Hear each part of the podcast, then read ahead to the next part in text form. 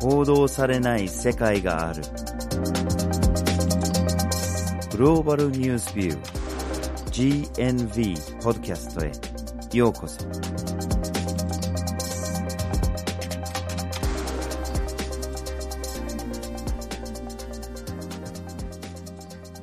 今回のポッドキャストをお送りするのはバージル・ホーキンスと岩根あずさです。はい。今回のポッドキャストのテーマは G20 です。はい。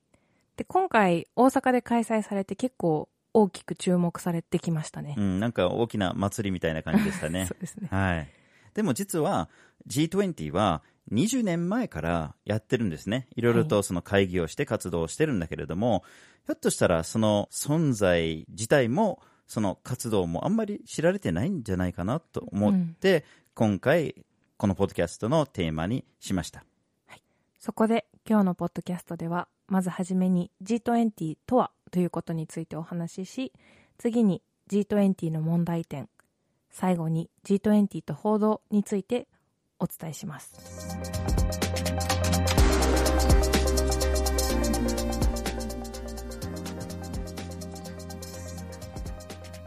ではまず G20 とは何なのかについて話をしましょう。はい。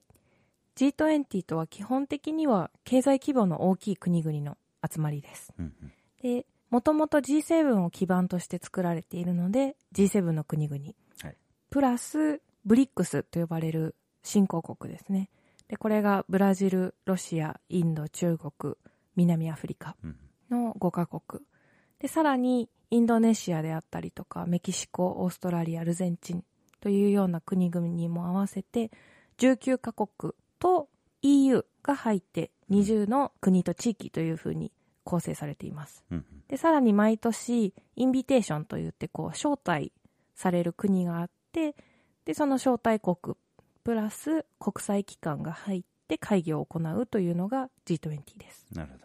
この G20 なんですけども、必ずしも GDP がトップ20の国と一致しているわけではなくてですね、一致させてしまうとヨーロッパの国が多すぎることになってしまうので、スペインとかオランダとかはが、い。おそらく GDP 的にはトップ20には入るけど、はい。この G20 には入ってないですよね。そうですね。ん。なので、まあ、一応そのヨーロッパの国は EU で代表させて他の地域例えばここですと南アフリカとか東南アジアの国々であったりとかっていうところを入れています、うんうん。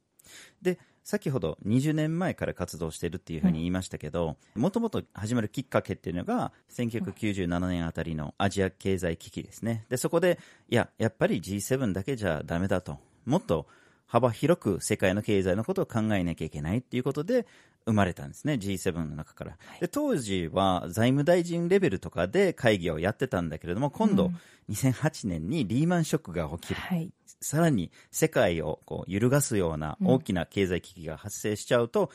ひょっとしたらこれは財務大臣クラスじゃなくて、首脳クラスで話をしなきゃいけないだろうとうんなって、首脳レベルで話をするようになったんですね。はいで、今のその経済危機の連続からわかるように、G20 は一応経済危機のために作られたもので、目標としては世界の経済の安定だとか発展だとかそういうようなもののためにとにかく世界の経済について話をしましょうというふうに作られてるわけですね。はいただ、まあ、それ以外にも話をするテーマがいろいろありまして、例えば、エボラ出血熱が西アフリカで大変な問題になってた時に、それがまあテーマの一つとしてなってたりとか、あるいは主催国が選んでジェンダー問題を取り上げるとか、2019年だとプラスチックゴミが一つのテーマとして取り上げられることになりました。はいで、集まるわけなので、一応話し合って何かを合意するとかってそういうような流れはあるのはあります。で、最終日には一応全体で首脳声明っていう形で今回はこういうことについて決めました。こういう方針で進めましょうっていうような、まあ、決断のようなものはあります。うん一応うん。まあ、本当に大まかな方針だけになっちゃうんだけれども、おそらくそれと同じ、もしくはそれ以上に大事なのが、とにかくこの経済規模の大きい国々の首脳が一箇所に集まってるわけだから、顔合わせをする、あるいは何かについて協議をするチャンスになるわけですよね。まあ、例えば今年でしたら、中米の経済摩擦っていうのが非常に大きな問題でした。それは二国間でもちろん大きな問題になってたんだけれども、他の国々もその被害を受けてしまうので、とりあえず両方の首脳が集まってるので、まあ、サイドラインのイベントとしてそこで話し合うというようなことがあります。で、これがいろんな組み合わせでいろんな国がいろんなテーマ、それぞれのテーマについて話し合うと。そういうようなイベントになってるわけです。はい。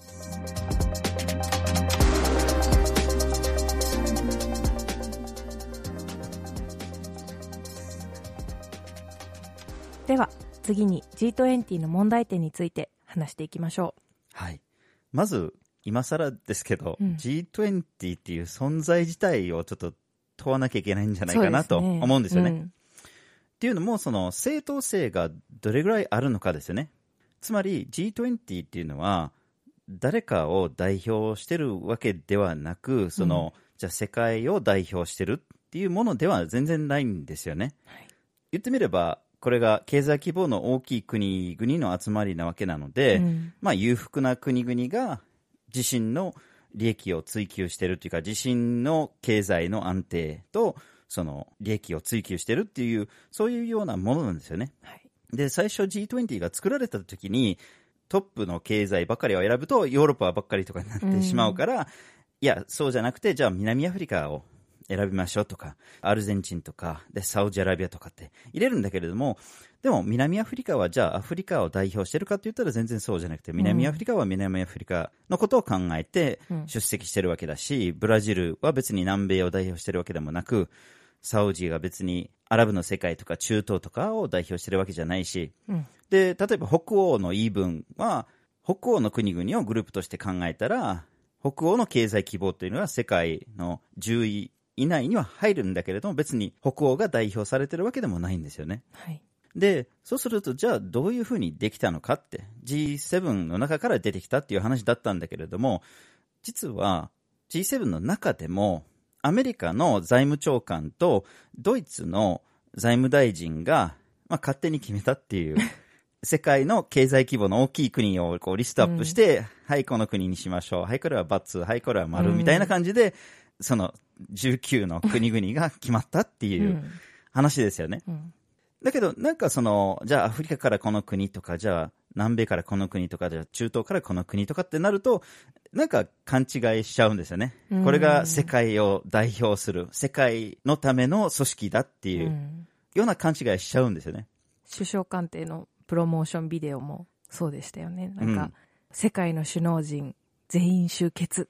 って言ってるんですけど、全員っていうところがかなりこう。ね、一応国連加盟国が193カ国ですけどね。そうなんですよね。その中の20カ国しか集まってないんだからね。うん。で、もう一つその関連で、その批判っていうのが、なんでわざわざそういうようなグループを作らなきゃいけないのかと。国連があるじゃないか世界の経済の問題だったら、まあもちろん総会とかあるんだけれども、経済社会理事会とかもうん。あるし、IMF だとか、世界銀行だとか、すでにその一応国連の下で世界を代表するもので、世界の様々な経済の問題を話し合う組織がすでに存在するのに、なんでそういうような組織を使わないのかと。うん。で、そういう組織がそういうような話に適してないのであれば、なんでそういうふうにじゃあ改善してうん、改良してそういう話ができるようにしないのかって。結局そういうような全世界を代表するようなところの場から抜け出してうん。裕福な国だけで話し合うっていうのは結局それは国連とかそういうような組織の正当性を損なうような行動になってしまうし、それでいいのかっていう疑問がいっぱいあるんですね。はいノルウェーの外務大臣の言葉で G20 が第二次世界大戦以降の最も大きな交代であると、うん。すごく強く批判してるっていうか、その G20 の存在自体が世界にとって大きな大きな打撃になってるんだっていうようなことを言ってますね。でここまでの話というのが G20 という存在自体に対する疑問の投げかけだったんですけども、G20 が行っている活動に対してもいろんな疑問が浮かんできます。うんうんうんで、そもそも G20 の活動というのが、名目上は世界の経済の安定であったりとか、世界の経済の成長っっていうのが最大のポイントとしてされているんですけども実際には G20 の国々にとっての経済の安定経済の成長ということが優先されています。で本当に世界の経済を考えるってなると例えば人口的に見ると格差の問題で苦しむ人々であったりとか貧困の状態にある人っていうのがものすごい数まだまだいるわけですねまあ、これが世界的に圧倒的なマジョリティですからね。そうですね貧困に苦しんでる人たちがね。うんで、そういうのを引き起こしている格差であったりとか債務問題うんであったりとか、さらには租税回避タックスヘイブンの話とかね。のうん問題とかを話さずして、世界の経済というのを考えることができるのかという疑問が、まず第一に浮かんできます。ひょっとしたら、本当に世界の経済のことを考えてるんであれば、そういうような話が結構議論の中心になっていくかもしれないですよね。そうですね。でもならないですよね。はい。うんで、さらに、こう、幅広いテーマを扱っているんですけども、それぞれのテーマに関連するいろんなアクターすべてがきちんとその議論の場に入ってこれているのかという問題もあって、例えば、搾取の問題、環境問題ってなると、搾取を作り出す側と搾取される側、環境問題を作り出す側と、その環境問題の結果によって苦しむ側、タックスヘイブンをする側とタックスヘイブンされたことによって税金を十分に得られない国っていうような、いろんな対立構造がある中で圧倒的にこの G20 に参加している国っていうのは言ったら加害者側の国々が多いわけですね。で被害者側その影響を受ける側がいないまま議論を進めること。うん。っていうのがどれだけ意味があるのかってなるとここもかなり疑問が残る部分です。で例えば分かりやすい例で言えばプラスチックごみの問題があるんですけども。今年話されたもんね。はい。でこのプラスチックごみの問題先進国とか高所得国っていうのは使い捨てプラスチックをどんどん作り出して使っては捨て使っては捨て。でそれを捨てる先としてマレーシアとかフィリピンとかっていうような国々に売ったりうん、中国が受け入れることは止めたから、そうですね今東南アジアにどんどんどんどんはい大量のプラスチックゴミが流れて、そこで処理しなきゃいけないことになっちゃってますもんね。はい。で、そういった国、今回マレーシアとフィリピンっていうのは G20 参加していない中でプラスチックゴミの問題を話すっ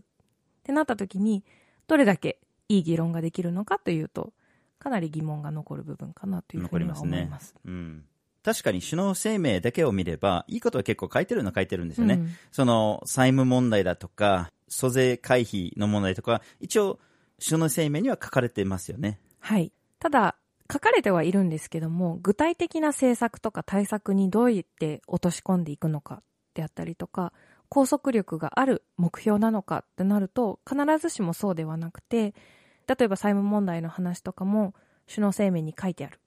で、去年の首脳声明にも書いてある。ずっと前から一、昨年にも書いてある。ずっと前から書いてる、はい。ただ、何かそれで債務問題を解決するために動いたかというと、そうではないうん。っていうところでどれだけ拘束力を持って目標を立てているのかとなると、うんここもかなりあやふやな部分だとは思います。うん。で首脳声明ももちろんそうなんですけども開催中の見せ方としても、まあ、いろんな見せ方ができるわけですね。で今回であればプラスチックごみを削減していくために開催中にプラスチックのスプーンフォークを使わなかったりそれは大阪の会場の話ですよね。会場の中でですね。で、飲料を配るときにもペットボトルではなく、タンブラーとサーバーを設置して繰り返し使えるもので飲み物を配ったっていうような見せ方うん。うん。はあるし、確かにそれは会場の中でのプラスチックを減らしていく努力としてはまあ、いいことですよね。重要なことですよね。ただこれが本当にその持続可能な社会を作っていくための一歩なのか、うん。うんそれともプラスチック削減に貢献してるというパフォーマンスなのかとなるとどうなんだろうなと思うところがありましてというのも去年カナダで開催された G7 のサミットで G7 各国は使い捨てプラスチックをなくしていくための努力をしましょうという宣言がなされた時に日本とアメリカというのはその宣言に対してサインすることを拒んだわけですね。うんってなった時にこれはもしかしたらパフォーマンスなのではないかというような疑問も浮かんできてしまうわけです。うんもちろん、これがきっかけとなって日本の中で使い捨てのプラスチックを減らしていくという方向になればいいんですけども、うん必ずしもそうなのかなっていう疑問が私は浮かんでしまいました。うんまあ、開催中の祭りだけで終わってしまって、うん具体的な対策につながるような首脳声明にならなかったりとか、はいっていうのがやっぱり懸念ですよね。はい。で、最後に、この G20 参加国っていうのは、まあ、世界の GDP で見たら8割ぐらいを回している国なんですね。で、ここで話し合われることって、言ったら市民の生活に直結するような結果をもたらすことになるはずなんですけども、うんどれだけ市民社会の声がそこに届いているのかというのも一つ大きな疑問としてあります。例えば大阪でも格差の問題貧困の問題ってすごく大きいものがありますしもちろんここに参加している国参加していない国同士の格差の問題貧困の問題労働の問題っていうのが必ずしもここで話し合われていないわけですね。うんってなった時に市民の一人一人の生活に直結する会議であるにもかかわらず市民社会の声がどれだけ届いているんだろうかという疑問もあります。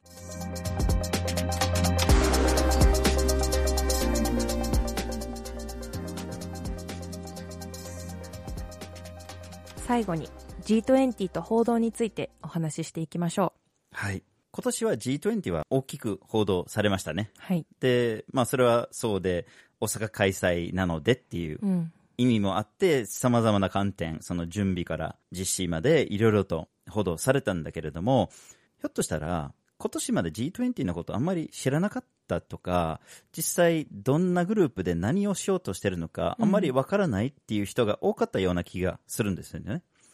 で、それもそうで、ほとんど報道されてこなかったからなんですよね。はい。で、実際 GNV で過去5年分の朝日新聞の記事を調べてみたんですね。はいで、G20 に関する記事、つまり G20 を主なテーマにしている記事は、実は5年間で12本しかなかったんですよね。この5年間というのは今年は含まず。含まずですね。2018年までですね。はい。で、そうすると、もう年間2、3本程度ですよね。うん。G20 は毎年大きなイベントとして世界のどこかで開かれてるんだけれども、う同じような議論をしてるんだけれども、年間で2本か3本ぐらいしか記事がないんですよね。はい。G20 に言及してる記事はもっと多いですよ。全部で100以上はあって、毎年 G20 に言及してる記事は20本ぐらいあるんだけれども、ほとんどは別のことに関する記事で、その流れで、ちなみにこの首脳とこの首脳は次会うのが G20 だとかっていう非常にまあ軽く触れてるだけっていう記事が多くて、本格的に G20 を取り上げてるのが年に2、3回しかないんですよね。はい。なので、そもそも G20 とはとか G20 で何をしてるのか、うん。何が解決されたのか、何が解決されてないのかに関する話はそもそもない。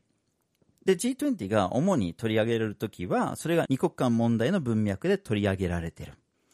例えば、今年だったら、米中の貿易摩擦とか、で、あるいは日米関係だとか、そういうような記事が非常に多いんですよね。で、全部まとめてみると、結局のところは、やっぱり強い国々が多く報道されちゃうんですよね。はっていうのも G7 じゃなくて今回は G20 なのでもっとその題材がいっぱいあるんだけれども、うん結局のところは強い国ばっかりが残っちゃう報道の中に、はい。例えばその5年間の朝日新聞の報道で見たときにトップ5最も報道された国 G20 の文脈でこのトップ5だけで報道全体の3分の2を占めてるんですよねはい。これがアメリカ中国ロシア日本北朝鮮北朝鮮。G20 にすら入ってもいない 国が G20 関連の報道でトップ5に入ってると。うん。で、逆に言えば G20 の中でほとんど言及されてない国々がいっぱいあります。はい。毎年参加してる、その G20 の1位になってるんだけれども、言及されてない。例えば、そのうちの約半分の9カ国は5年間で2回以下しか報道されてないっていう、ほとんど記事にすら登場しないっていうようなことがあって、それはそもそも G20 の存在も知らなければ、G20 の中での情勢が、まあ、あんまり報道の中からは見えてこないっていうのが現状ですよね。うんで、今回の大阪開催っていうことで、いろいろと大きく報道されましたね。はい。で、まあもちろんそれは国内ニュースとしても多く報道されましたね。交通規制がどうのこうのとか、警備状況がどうのこうのとかというのはありましたね。はい。で、あるいはまあこれもよくある話だとは思うんだけれども、その日本のおもてなし 関連の報道があったりとか、そうですね。なんか、どれだけゴージャスな料理が振る舞われたかとか、お土産に何を持っていったかうん。とか、、どんな素晴らしいトイレが用意されたのかとか、そうですね。ただそれが G20 の本質を捉えているかというと全くそういうものではないですよね。まあ別にそういう報道は全くいらないっていうわけうんじゃないんだけれども、もちろんそれは人々はそういうものに関心はうん。あるだろうけれども、でも G20 としての全体的な役割、何をできてるのか、何ができてないのかっていうことは、やっぱりそれきちんと報道してもらわないとわからないんですね。ね難しいですね。で、さらに先ほどお話ししたように G20 自体の正当性に問題があるんじゃないかっていうようなことも含めて報道された方が読む側としては包括的に G20 を捉えることができるようになりますよね。で、それが全く報道されてないですからね。過去の5年分のその朝日新聞の報道を見てると、もちろんその存在自体に関する疑問は一度も報道されてませんし、租税問題だとか債務問題とか格差問題とかそういうのが取り上げられてないことに関する報道もなければ、うん。で、実は結構そういうような問題点で、デモが結構発生してるんですよね。はい。まあ今年大阪にはデモがあんまり見られなかったとは思うんですけれども、過去の G20 でそういうような理由で大きなデモが発生したりするんですよね。でもちろん G20 がそれをどれだけシャットアウトできるのかっていう、うん結構厳しい警備もあったりするんだけれども、でも実際1000人単位でのデモがいっぱい発生してるんですね。それもほとんど報道されてないんですよね。はい。なのでやっぱり G20 に様々な問題点がいっぱいあるとは思うんだけれども、その中に世界を代表してないっていう問題もあるし、あるいはその国内でも市民を代表してないっていう問題があるんだけれども、それに対して何かができそうなのがメディアじゃないですか。うん。つまり G20 をもう少し批判的に、もう少し全体的にうん。取り上げてくれれば読者も視聴者もそれを問う機会を得るっていう意味では非常にやっぱり大事な役割があるはずなんだけれども G20 に関してはそれはうまく果たせてないんじゃないかなというふうに思います、はい。今日のポッドキャストでは、まずはじめに G20 とはということについてお話をして、次に G20 の問題点、最後に G20 と報道についてお送りしました。